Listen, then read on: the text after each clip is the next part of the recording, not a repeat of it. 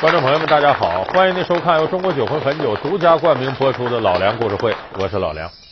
那么我们看到很多大型的这个会议，包括什么博览会、运动会啊，往往在之前呢，为了宣传这次集会呢，都要推出一个吉祥物，你像奥运会、世界杯。这更是推出吉祥物，每一次都会引起一定轰动的媒体关注。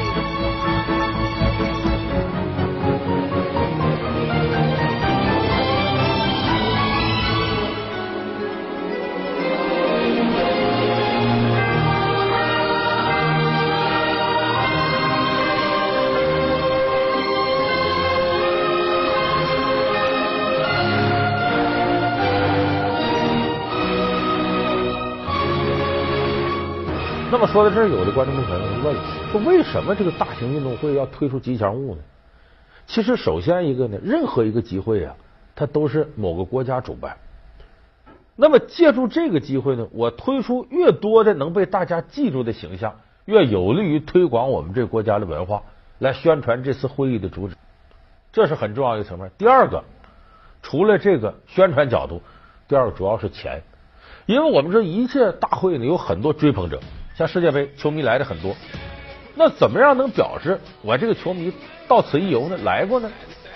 买个纪念章，买件队衣，买个吉祥物，这几乎成了每次世界杯和奥运会每一个体育迷到场必须要干的事儿。那么今年大家也知道，巴西世界杯同样推出了吉祥物，可是这个吉祥物呢，和以往的吉祥物一样，遭到了各种各样的非议。那么今年大家也知道，巴西世界杯。同样推出了吉祥物，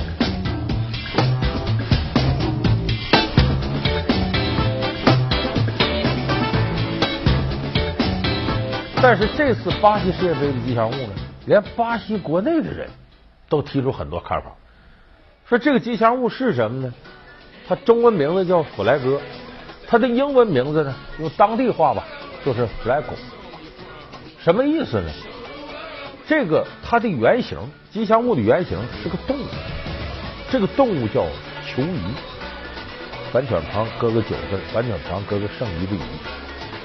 这个球鱼呢是南美洲非常独特的一种动物，只有在南美洲有。这动物跟刺猬似的，遇到外界一刺激一害怕，团成个团儿。它外边呢是一层壳，就像铠甲一样，所以这个动物别名。